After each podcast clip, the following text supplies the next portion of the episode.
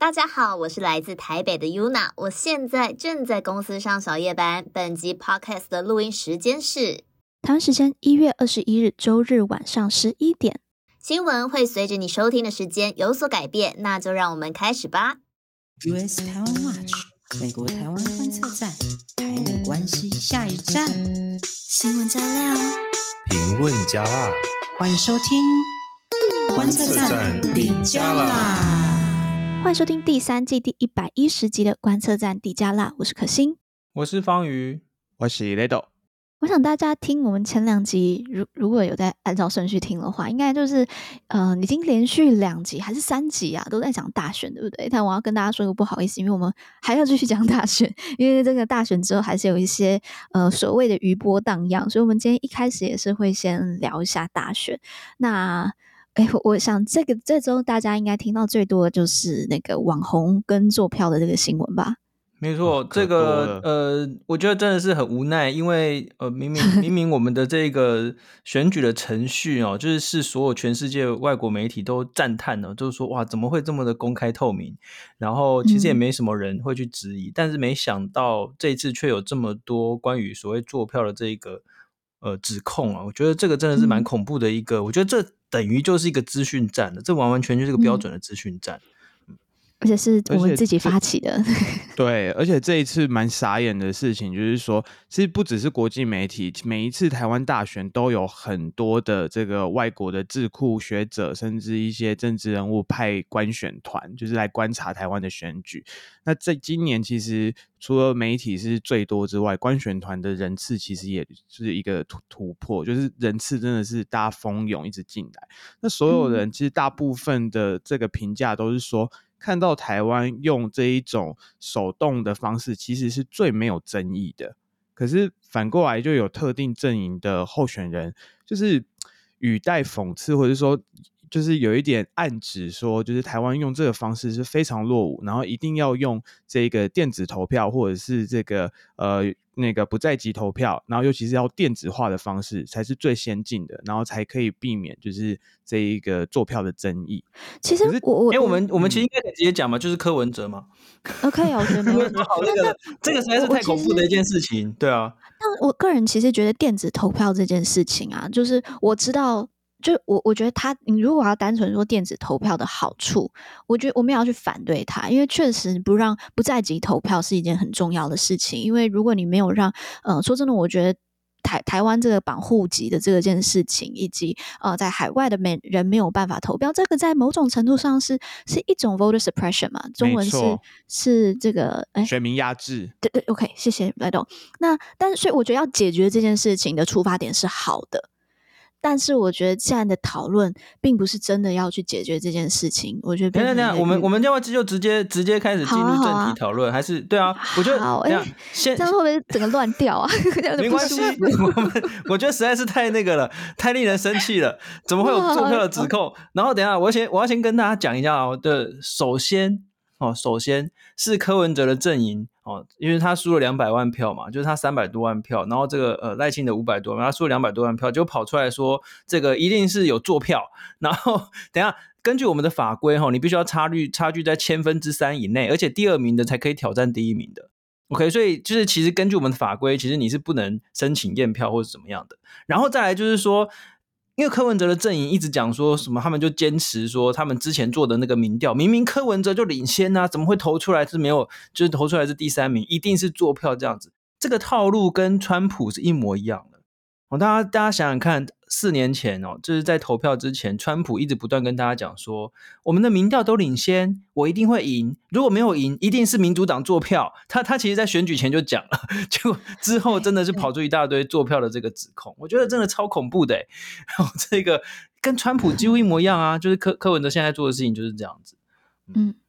对，可而且我觉得比较有疑虑的一件事情是，因为我有看那个，就是柯文哲。的这个选后的影片给这个民主小草，就是他的支持者们的这个影片里面，其实他有提到一件事情，他明明知道台湾的投票率是百分之七十五，在世界就是这个民主国家里面是海放一堆国家，但是他的态度是好像七十五不够高，这完全这次是百分之七十二，哦，对，就是这完全是背离现实，因为很多就是主要民主国家，譬如说像美国，其实你没有根本不可能达到这么高，真的很低。而且而且还有一件事情哦，这个我们我们把任何一句柯文哲拿出拿讲过的话拿现在来讲，就会变成柯黑。怎么说呢？他在二零二零年的时候，他说越文明的国家投票率都不会很高，大概百分之五十。如果说投票率太高，反而是不对的事情。如果百分之七十、百分之八十是不对的事情，他在二零二零年这样讲。结果现在他说：“你看，台湾投票率只有百分之七十二，真的是落后，落后的不得了。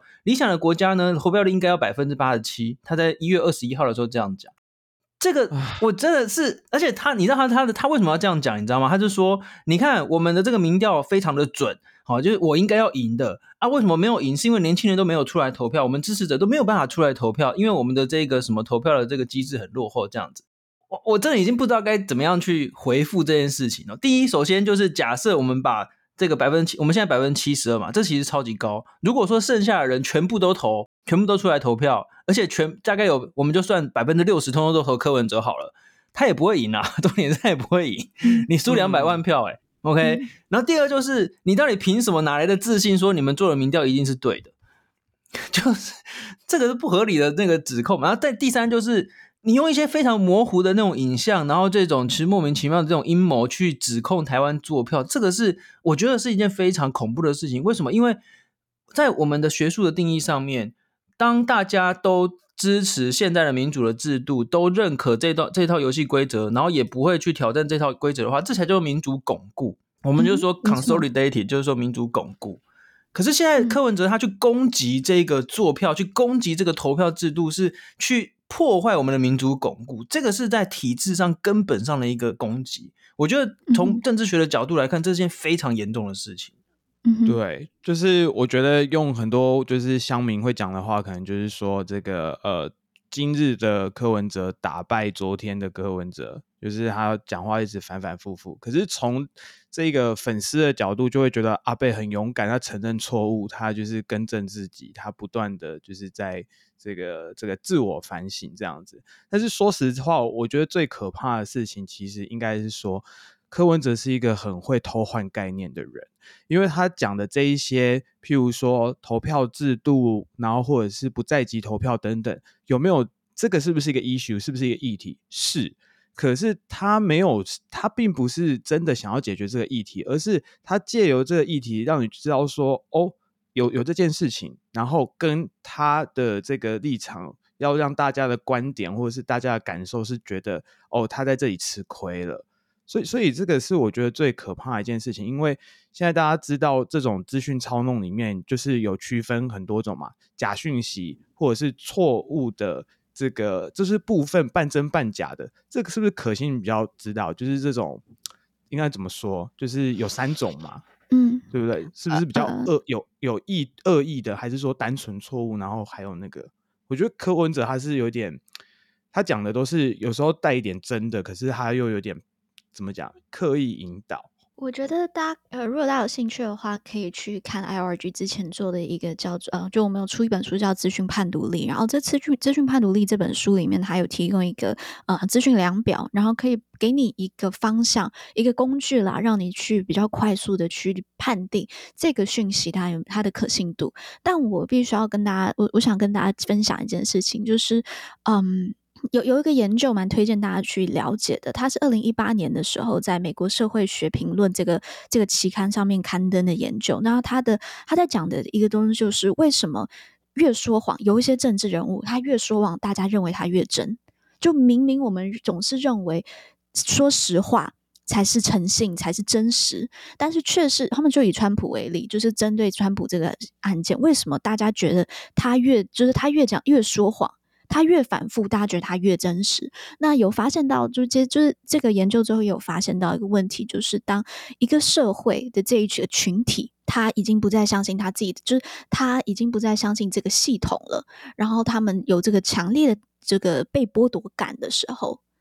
这个就会正当性危机啊。对，正当性危机没错。就当有正当性危，要怎么解释正当性危机啊？呃，就是不信任这个体制，觉得这个体制到处都有问题，然后就像他现在讲，就是去攻击这个呃这个投票制度一样，这就是就是正当性的危机。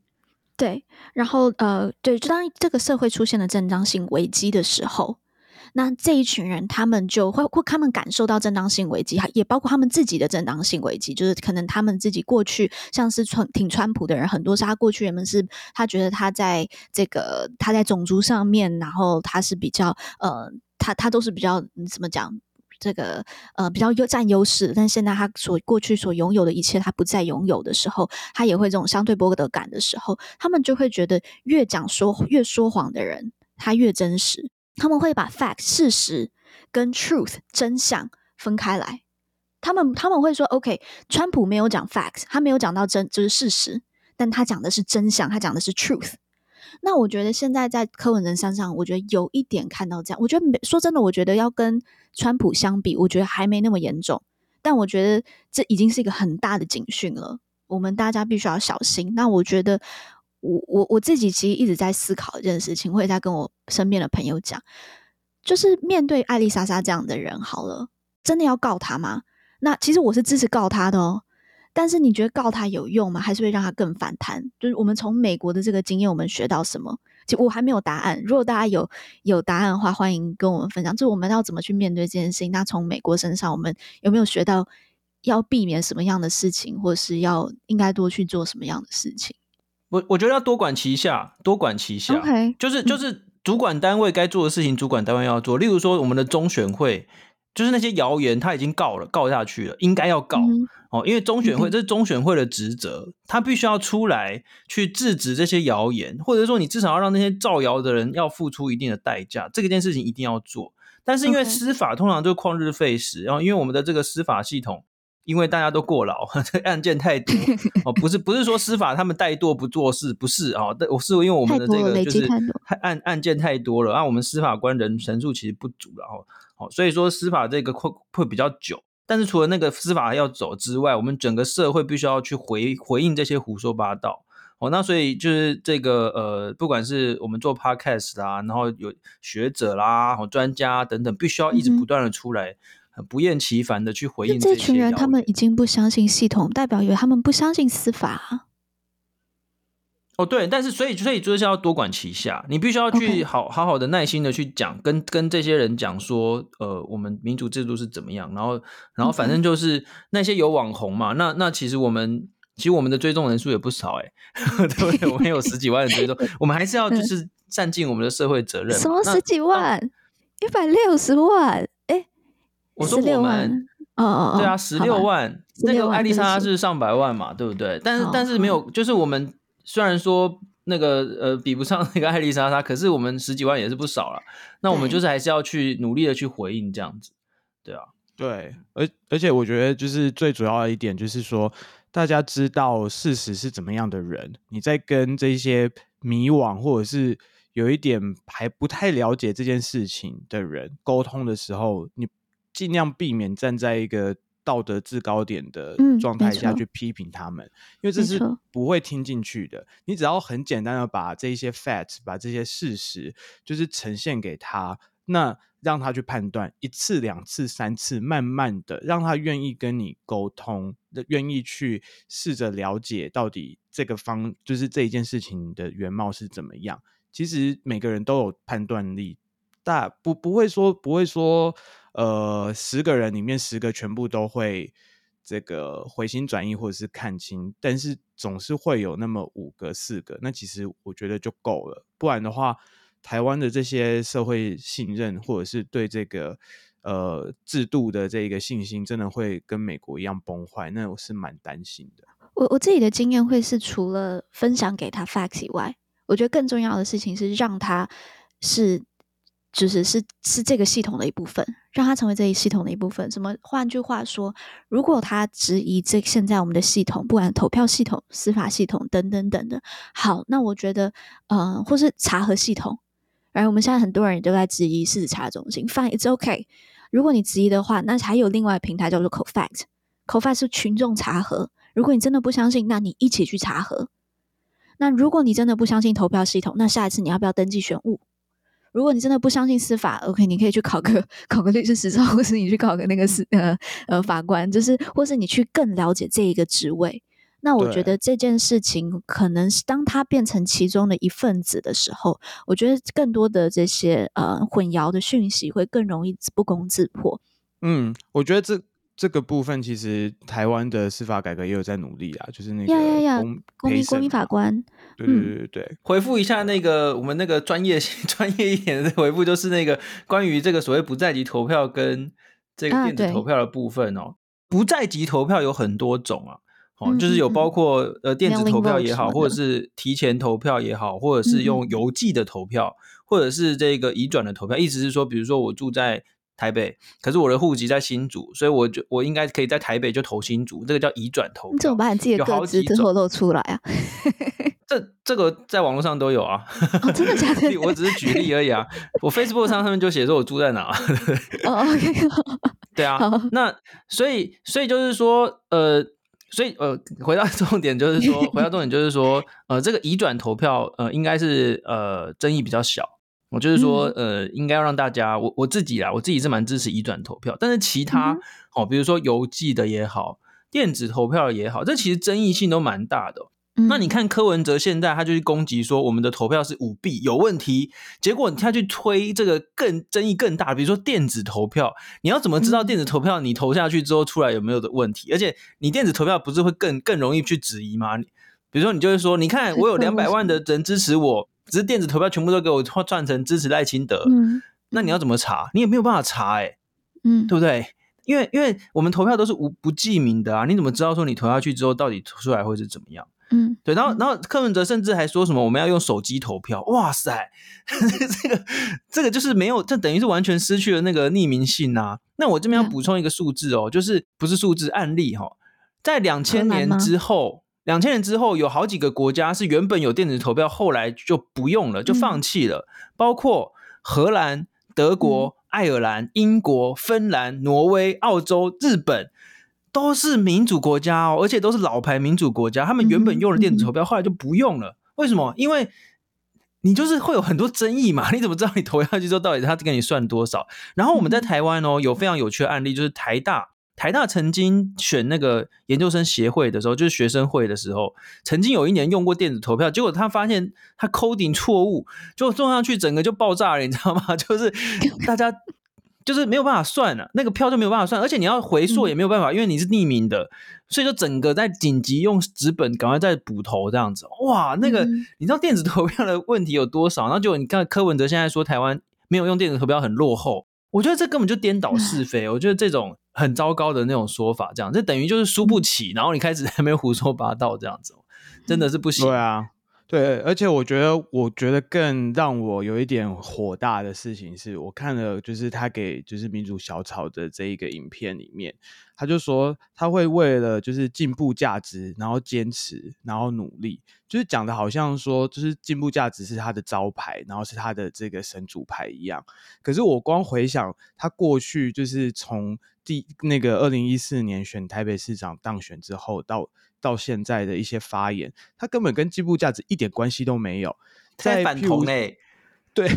对啊，这个这很扯哎、欸，就是他在选台北市长之前，呃，各位听众如果不晓得的话，选台北市长之前，柯文哲跟蔡英文一样，都拿过一个纸，然后上面就写说啊、呃，我是柯文哲，我我是蔡英文，我挺婚姻平权之类的。然后大家如果现在去 Facebook，应该还在，就是他还放在上面。那只是说呢，到柯文哲当选台北市长之后，我记得那时候是不是有公投？他是很自豪的说自己投废票还是反对票？好像是废票，是不是？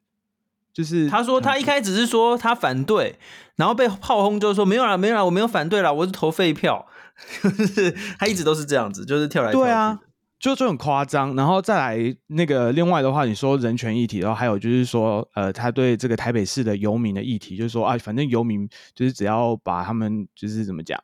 弄干净了，就他们就会变成游客之类的，就是都讲一些很奇怪的话，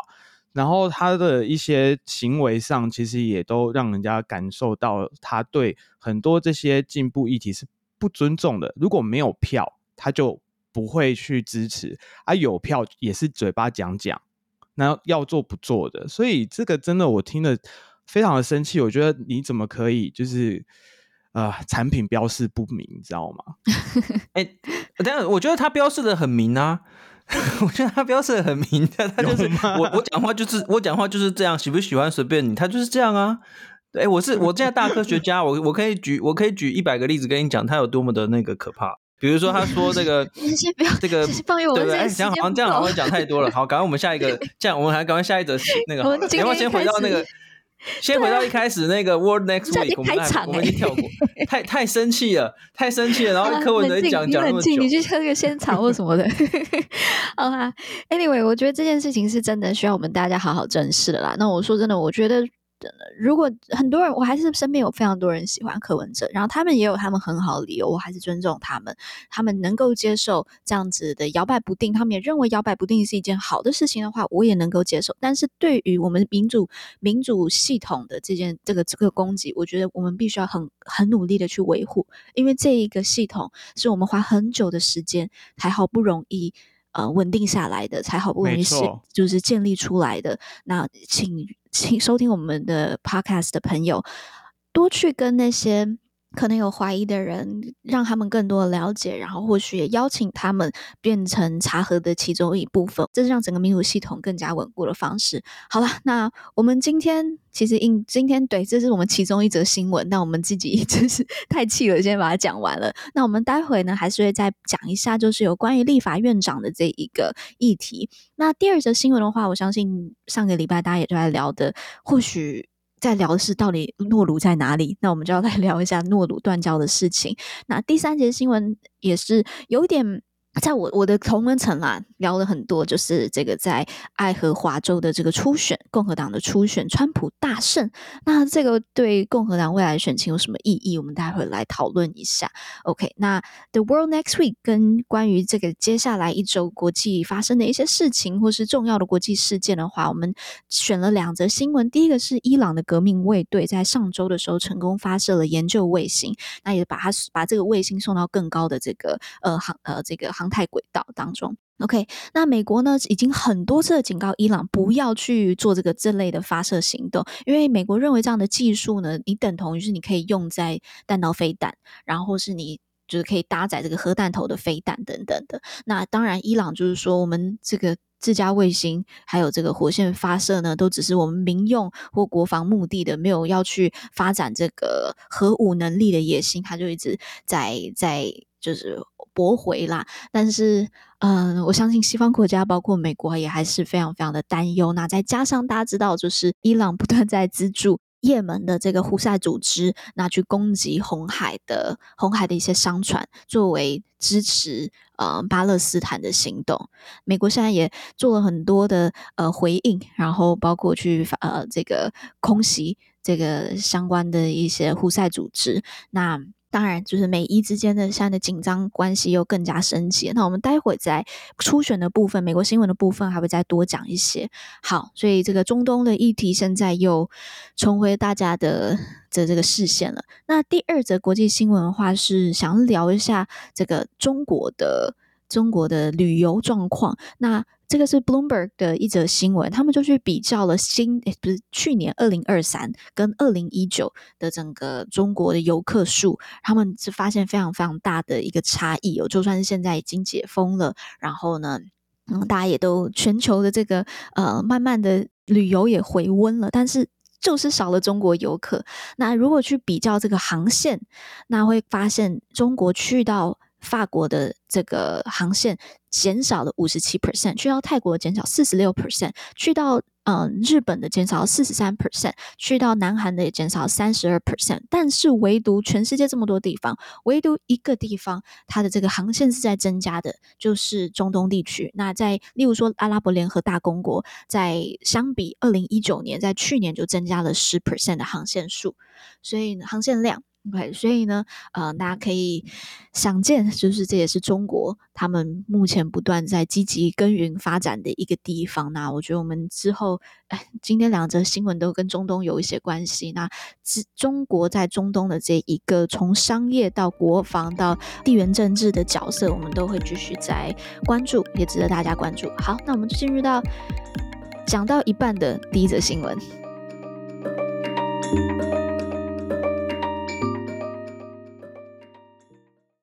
好，那第一则新闻呢？其实我们定定调第一则是大选后的余波荡漾，然后这余波荡漾的其中一个包括坐票谣言，嗯、但我们刚才已经花了很多时间在讲这个坐票，那我们就讲一下立院好了。嗯、呃，我们先来聊一下立法院的立法院长的这一个意义好了，因为现在大家都在吵这个两党不过半，那到底立法院是谁来当领导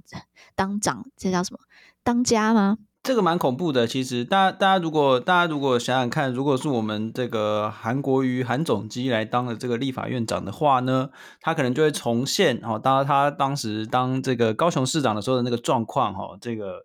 算了，还是不要想好了，反正这个立法院长很重要啦，因为他是国会外交的门面嘛，就是就是你知道他。嗯它其实是一个比较象征性的意味的的这个地位，因为呃，在那些议事的攻防，它其实必须要维持中立，哈，它不能直接跳进去跟人家辩论法案，呃，就是所以所以立法院院长呢，这个呃，他是一个他是一个主持会议的，那那真真正的权力会掌握在各党党团的干事长或者是所谓的党鞭的这个手上。哦，那这个就是呃立法院的这个状况。不过，因为它是我们的门面，而且其实大家知道吗？立法院院长会是我们的台湾民主基金会的这个主席、董事长。哈，这个呃，台湾民主基金会在干嘛？台湾民主基金会呢，简单来说就是像美国，呃，之前我们是效法美国，那就是这个这个民主基金会就是最主要就是由立法院出资，然后去做呃民主相关的研究，做国会的外交，就等于是我们的这个官方的这种这个白手套。哦，就是一个官方的智库，那就是会负责跟接待那种就是学者，哦，全世界的学者、人权团体，然后去，反正总之就是任何跟民主哈就是相关的，然后我们也是当然也要连接到 NGO 啊等等。对，那大家想想看，如果是一个非常反民主或者是非常民粹主义式的这个 这个政治人物，或者是满口都是歧视语言的政治人物来担任这个民主基金会的董事长的话呢，哦，就是。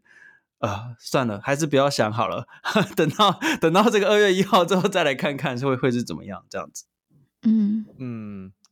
就是这个立法院长其实真的是蛮重要，因为国会外交其实大家如果对民主基金会这一些议题不是很熟悉，那至少大家可能过去曾经看过呃。资深一点的听众会看过立法院长王金平可能到国外去出访，那年轻一点或者是说稍微有在关注时事的这些听众，应该会想到前前两年就是游锡堃院长曾经访问，就是一些东欧的这些国家，譬如说捷克，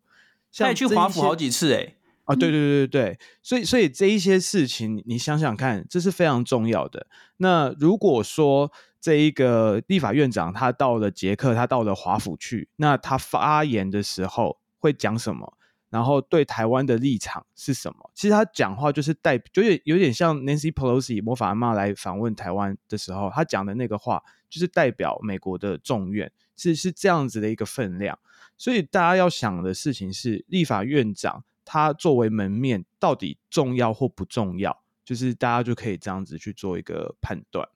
我想要讲一个，就是更根本的一件事情，是我呃有发现了的一个小问题，就是我觉得在台湾，甚至在美国也是好，或者我们其实普遍来讲啦，我觉得大家更多的这个呃关注，在当你关注一个政治议题的时候，会更多专注在行政行政端上面，比较少关注在这个立院端上面。在美国，我自己感受到的也是如此。OK，那但我我觉得这件事情其实不是那么的健康，因为我觉得大家要了解的这事情是立院端，呃，国会它是一个代表，就是是是人民的声音嘛。OK，那我不知道大家知不知道，在美国的宪法第一章马上就有提到国会，那你猜台湾的宪法到第几章才提到国会？嗯，三吗？第五章我们才开始提到国会。所以，我我觉得，所以在台湾，我觉得大家对于立法或者人民声音这件事情的重视，可能没有啊、呃，这个根本的没有到那么的高。然后，包括自己立法委员，可能也没有到那么那么的，嗯、呃，知道他们对于一个民主国家的意义是什么。嗯、民主国家的意义，其实国会，我认为它的意义是，甚至是可能是超过。是超过行政行政端的，那我觉得这是我们要很清楚。所以今天我们选出来的立法院长，或者不是我们选出来，他是被推上去的这个立法院长，他代表的是整个代表我们整个群众的声音。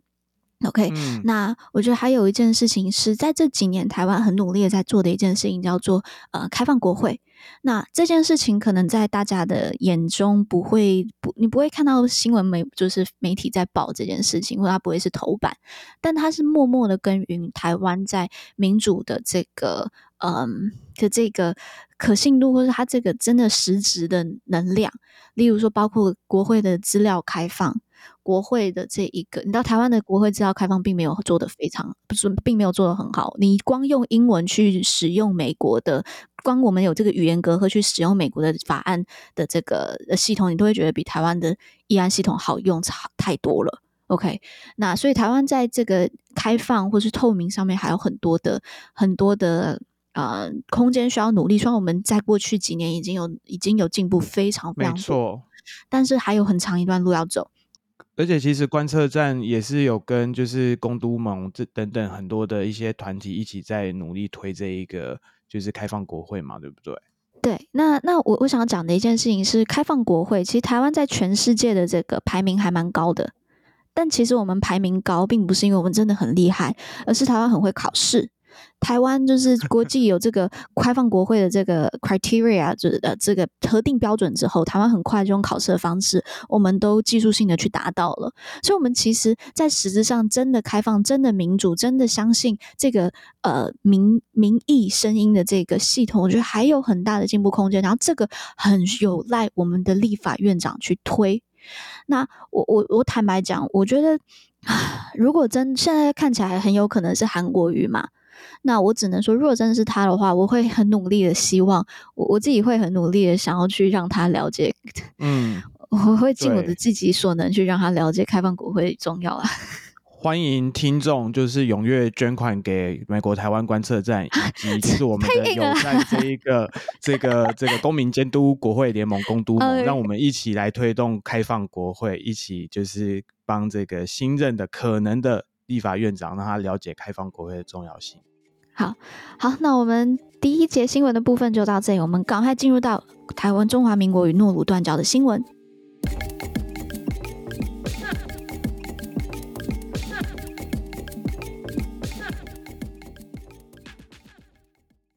OK，我想大家都听到了嘛，就是在台湾选后，虽然诺鲁也有就是祝我们这就。贺贺电，那马上之后就立刻断交了。好，那我在我的身边一直在讨论一件，就是跟朋友不断在讨论一件事情，就是说这个到底，因为大家都知道中国会做些什么事。来吓吓我们，OK？那大家都在想说，诶，那这个这个断交跟军事压迫到底哪个杀伤力比较大？然后是不是这个好像就是就就就这两种，就是中国也玩不出其他新花样？虽然我觉得这样的心态好像不是太好，但就大家会这样子去问。然后有人在怀疑，就是说，你看这个。因为要有这么多邦交国，我们知道大家一直在讲，就是说这些邦交国会在帮我们在这个国际组织里面，包括 UN，帮我们提一些我们的议案，然后让这个 keep the issue alive 嘛，对不对？但是就有人讲啊，你看现在我其实香菇之前也有聊过这件事嘛，就是你看 UN 的地位好像也受到越来越多的质疑，大家比较不信任它了。那在这个阶段，邦交国还这么重，还还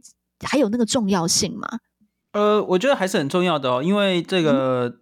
嗯在国际组织不是只有 UN，还有很多其他的国际组织，包括这个 ICAO，就是这个呃国际民航组织，就是我们都很想进去嘛。然后还有这个世界卫生大会、世界卫生组织，哦，还有很多其他国际组织，不是只有 UN 呐。哦，所以你当然这个邦交国数量越多，他们能够发言为我们发言、为我们发言的这个次数机会，可能当然是越多哈。那另外一个就是，我觉得还有一个迷思，嗯、就是说有些人会觉得说啊，太好啦，那这个邦交国如果归零的话呢，我们这个中华民国就可以掰了，哈，我们就是顺顺利的这个呃，就是把它说成 变成台湾共和国，没有这种事情啊，后，没有，嗯、而且而且其实，嗯、呃，有还有一些人有一些迷思，就是说，你看他现在只是邦交国，只是对我们的这个政府的承认，还是把我们认认为是中国哈，代表中国的政府，其实这也是个迷失，因为其实我们的邦交国早就已经没有把我们视为。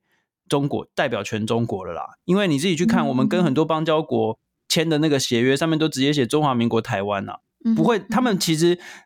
官方文书可能还是会讲说什么啊？这个，因为他们当年跟我们签约的时候，这签合约的时候是是把我们视为这个政府承认，就是说我们代表全中国。可是现在早就不是这样的哦，所以甚至在在前一阵子那个之前是哪一个国家断交的时候，我们还曾经说出那种什么双重代表的这种，我们的外交人就是还曾经有媒体报道说，哎，这是是不是早就已经是双重承认了？所以并不是说我们现在邦交国还认为我们是全中国哈，这这也是一个迷思。所以其实我觉得。呃，邦交国当然就是多多益善，然后失去其实呃，对我们来讲没有这么严重或者立即的这个冲击，但是我还是觉得说我们的这个邦交国当然是越多越好，就是这个，可是也不要强求就对了。嗯、对，就是刚刚方宇讲的那个例子应该是斐济啦，对不对？哦，对，嗯，我补充一下，就是刚刚那个方宇提到的，就是国际组织这个意义，其实大家不要小看我们在这个太平洋上面这些岛国。那台湾其实，在很多的这个产业都是很有竞争力的，其中一个就是渔业。那台湾其实，在参与这些国际渔业组织，或者是说国际的这个捕捞的这一个这个经济行为上面，也是跟这些太平洋的国家有很多很多的合作。因为它这个太平洋岛国虽然面积好像很小，可是它经济海域的面积是非常大的。那台湾我们就是。有很多的很厉害的这些远洋渔业，其实都会到这些区域去。那如果说我们一旦断交，或者是说关系搞砸了、弄僵了，其实对于我们的这一些经济的活动也是会有伤害的。这个也是一个一个可以观察的点。那另外的话，就是呃，我们也帮大家整理了一下，就是这一个呃断交的时间点的这个大事记，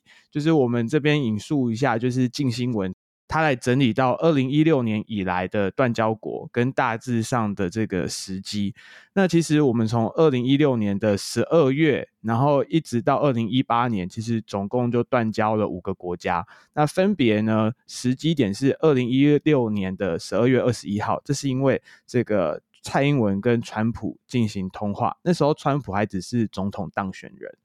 那隔年的时候呢，是蔡总统就职周年的时候，我们跟巴拿马断断交。那接着在一八年的时候，我们断交了三个国家。那这个、嗯、这个时间其实就刚好是这个蔡总统就是就职两周年，差不多那时候，就是五月的时候断了两个，然后八月的时候呢，这个蔡总统去出访中南美洲。那当然那个时候也有一些过境外交嘛，就是在、嗯、呃美国就是参访的一些就是。有一些突破啦，那有一些有一些就是成果，那可是这个成果很快又被这一些断交的新闻又压下去。那到了二零一九年的时候呢，就是很明显的这个企图是想要介入台湾的选举，所以在九月份的时候就让这个所罗门群岛还有基里巴斯跟我们断交。那再来的话，就是是二零二一年跟二零二三年，分别是尼加拉瓜跟洪都拉斯。这这个可能大家就比较熟悉，比较有一点印象了，因为时间比较近。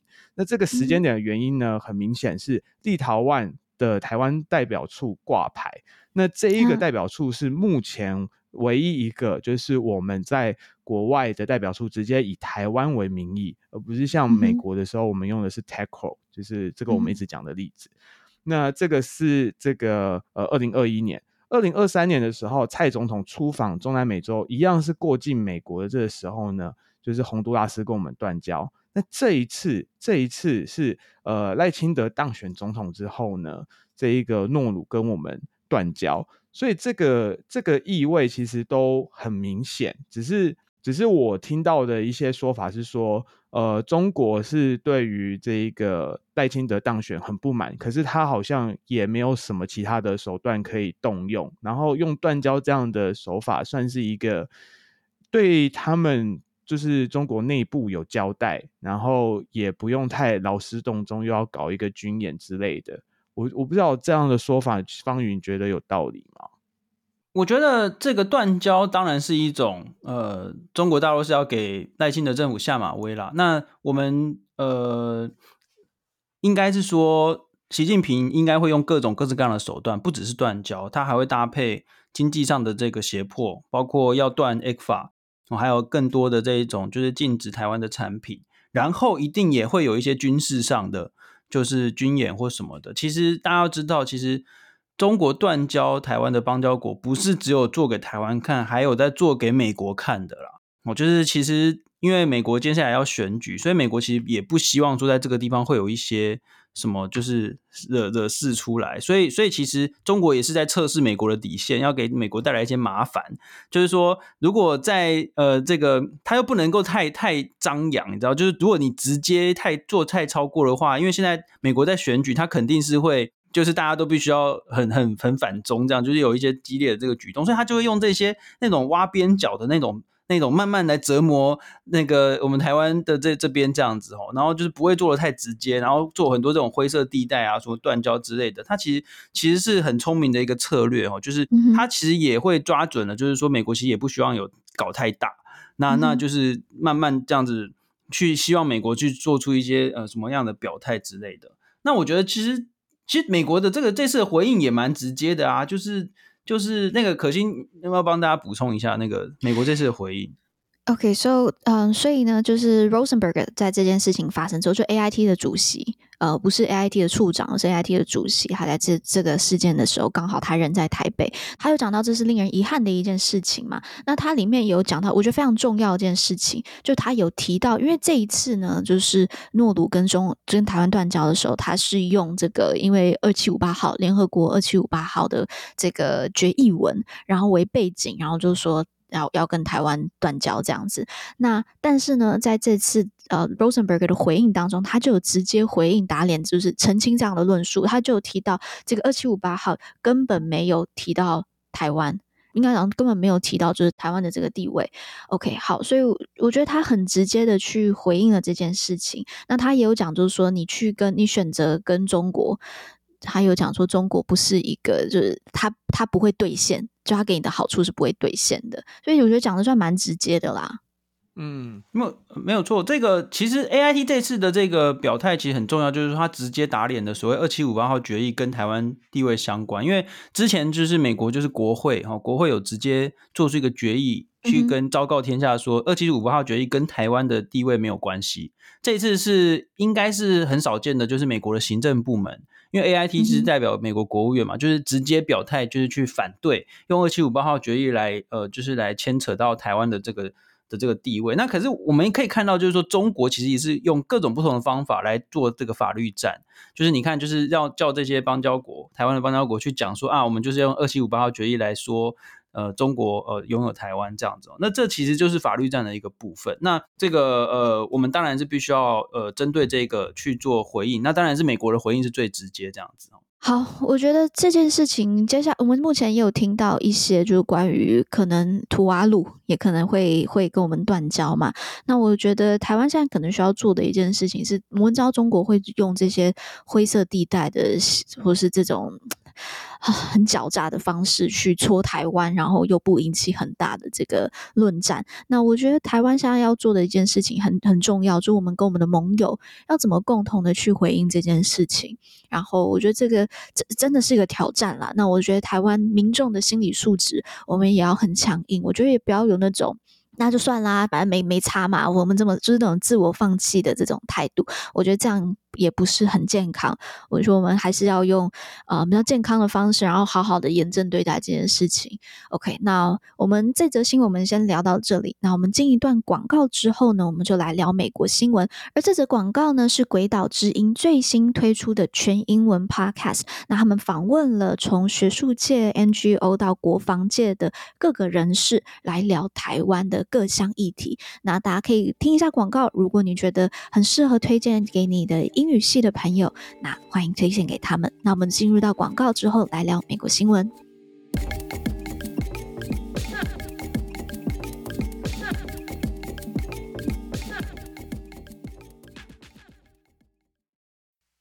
Twenty twenty four, it's a significant year for Taiwan,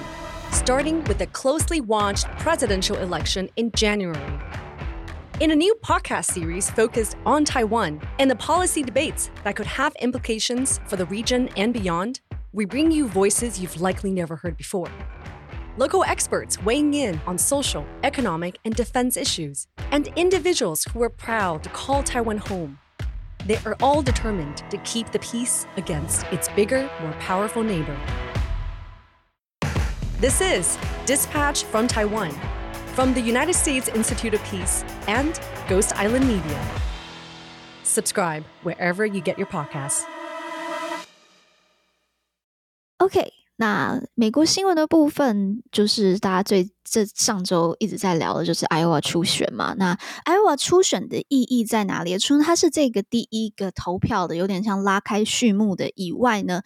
很多时候，很在过去的这个历史记录当中，你会看到，在这场初选之后，很多的候选人他就会自动退出，因为出师不利，好像不是一个太吉利的一个象征，就会慢慢的退选。OK，那我们现在的这个录音呢，就这一小小段呢，是在周一的时候录音的，因为又有人 drop out 了。那我们过去所知道，在这个我们常聊到在共和党初选的，就除了大家最熟悉的川普以外呢，还有这个佛州州长的 Ron DeSantis 嘛，他。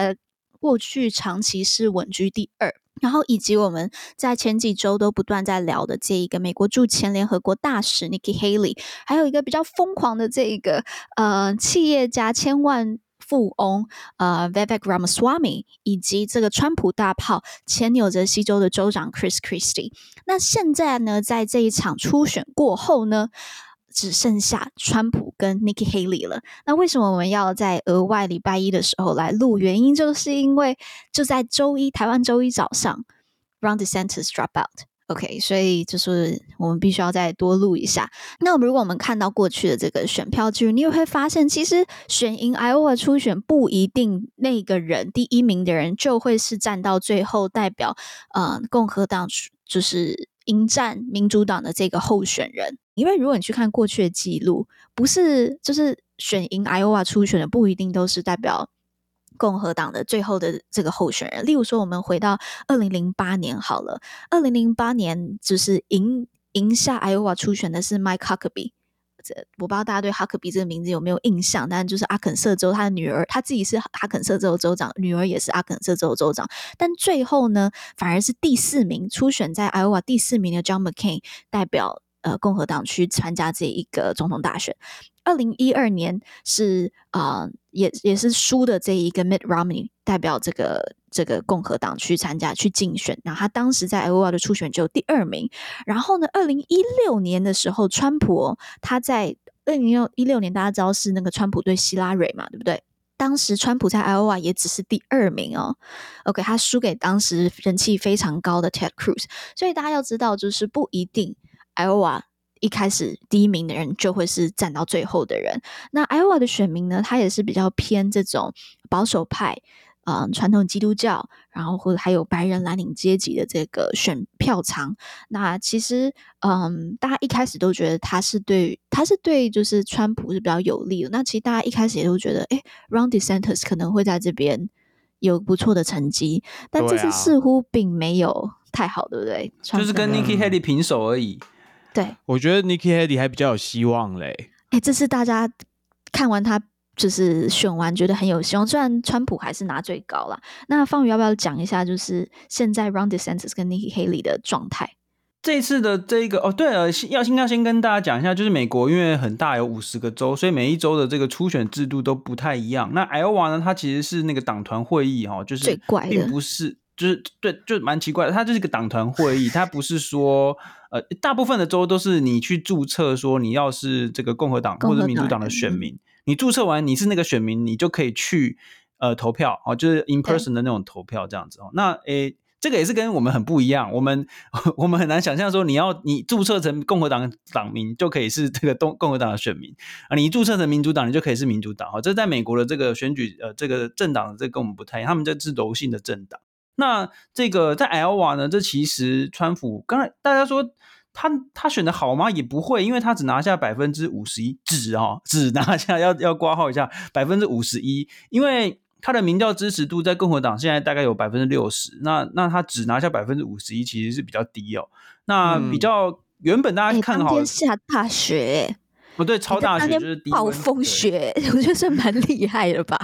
对啊，对，这投票率应该也是蛮厉害的。对啊，对，但但但是这个比较比较令人意外的是，那个 Dissenters 他其实只有拿到百分之二十一，然后 Nikki Haley 百分之十九，其实对 Dissenters 来说是很不好，因为因为原本这个地方的选民对他是非常有利的。那这个呃，所以所以大家现在是后续比较看好 Nikki Haley。那这个当然你要跟川普竞争，还是有还是会有变数，因为你如果是一对一的话，其实很难说到底最后川普当然现在还是占优势，可是到如果一对一到最后可能。会有一个蛮有趣的这个现象。那那我们也说过嘛，嗯、假设假设民调是准的话呢，这个民调通常是准的哦。Nikki Haley 他如果是出现的话，不是说是跟那个投投币一样吗？五十五十吗？没有，民调是准的，预测不准。嗯。Oh, OK，对你民调，民调是你是可以知道说这个民民意分布的这个状况，嗯、然后而且是各州各州去看的话，其实还是看得出来。那呃，现在的民调很有趣，就是呃，川普在共和党内是碾压所有其他人嘛，百分之六十碾压所有其他人。嗯、但是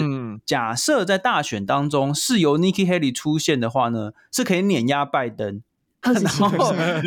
但是但是。但是如果是川普出现，跟拜登就是五五坡，不是，不是，所以这个是一个非常有趣的这个现象。嗯，这个就是矛盾大对决，最不可能打败彼此的人。对，然后就是可以可以出来选的。这是民主制度的有趣之处啊！好，那我我觉得可以跟大家分享一件事情，还蛮有趣的，就是我在听 NPR Politics 他们的 Podcast 的时候，他们有去现场，就是投票的现，就是党团会议那边现场去去访问，他们就有发现，川普的支持者是从二零一六年几乎基本上就已经。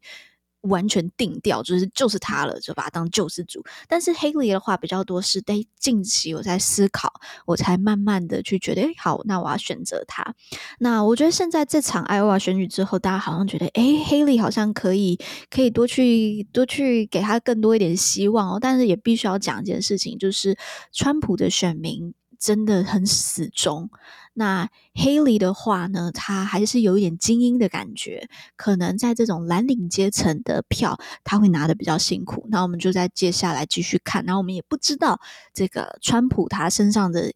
一堆的诉讼案会怎么去影响？我们就持续的去看。好，那我们把目光放到民主党一下，呃，民主党。那最近 Kamala Harris 副总统贺锦丽，她也很努力的想要去呃去做更多的这些呃论述。那其中一个论述，你会发现她也很不讳言的，就是去讨论这个，因为也不能说不讳言啦，因为大家也都要问他，就是枪击的事情，就是。美美国各地的这个枪击枪击问题哦，那当然他的立场就是要更多的背景审查等等的更多的管制，但是呢，与此同时就开始会有一些，尤其比较共呃民主党的这些比较自由派的有些人，加上最近这个呃美国不管是在巴勒斯坦啊，或是是在针对这个呃也门的胡塞组织的一些呃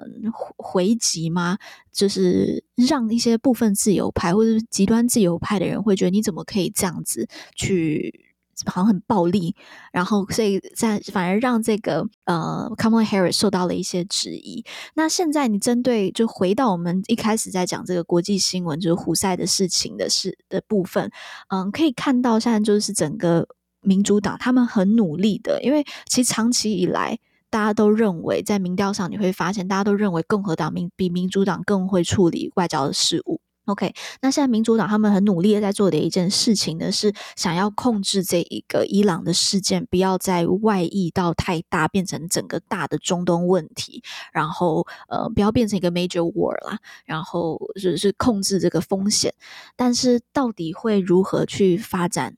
伊朗会不会继续的再去支持这个胡塞组织？会不会变得更大？我们还不知道。那我们在过去的选举，其实我们很少看到外交事务或外交政策成为一个决定性的因素，决定胜负的因素。但是呢，这个前提是如果它没有延烧成为一个超大型的事事件，因为像是越战或是九一一的时候，就成为就。就变成超大事件的时候，就变成当年选举的重要议题。尤其是越战的时候，当时卡特总统他没有办法拯救在这个越南的这些人质嘛，所以就被呃部分的让他失去，就输了这场选战。那所以现在就是可以看到拜登政府他们努力的在控制中东的这一个中东的这些风险，然后稳定他们整也稳定他们自己的选情啦。嗯、OK，嗯，不知道方瑜跟 Ledo 有什么要补充吗？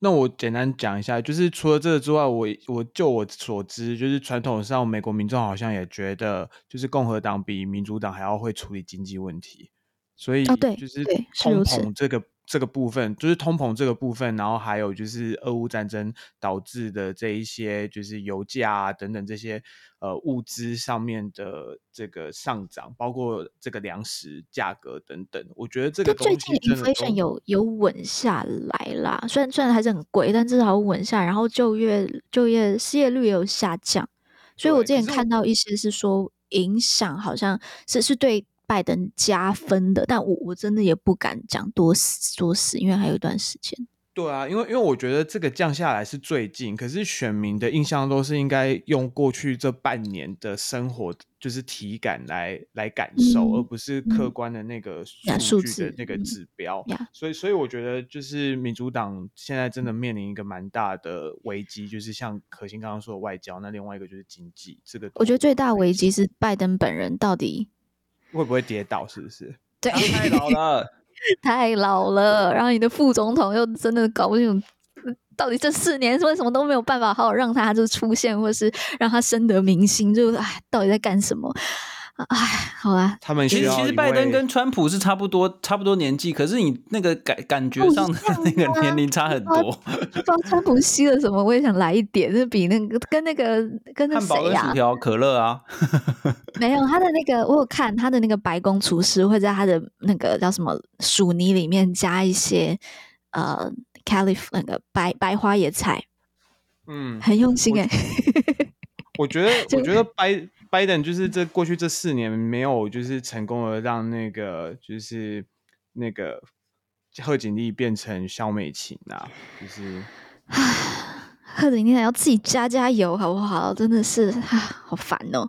好啦，那我们最近观测站也在安排一些就是今年的一些企划，那尤其今年十一月就是美国大选嘛，所以我们可能也会办几场活动。那如果大家对这个议题是有兴趣的，或者什么特定的一些题目你想要了解的，欢迎就直接留言或者是私讯我们。然后我们最近也有在想一件事情，是不是要办读书会？有可能就是每个月呃来看大家来聊一本书，看一本书，然后是呃是有关美国社会或美国政治的。然后到十一月就是他们大选前，就每个月都来看一本。那如果大家有兴趣的话，或者觉得这是一个你会有兴趣，不管是实体或是线上，你有兴趣或你有想法，都欢迎。来私讯跟我们说。好，那谢谢大家收听观测站底加拉，我们会讨论台美关系、国际动态。我们的粉专 US Taiwan Watch 美国台湾观测站也会随时更新台美政治的动态。而这个 Podcast 就是服务现在太忙只能用耳朵收听新闻的你，也会帮各位加料加辣。